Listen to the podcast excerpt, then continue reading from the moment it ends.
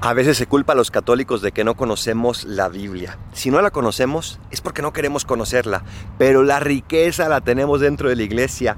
Hay muchísimos cursos, hay muchísimos libros, hay muchísimas pláticas, hay muchísimos recursos, pero necesitamos amar la Biblia como la amó San Jerónimo, ese santo que estamos celebrando el día de hoy, y que a través de la Biblia encontró a Dios y cada vez lo descubría más profundamente y por eso se enamoró tan locamente de Él.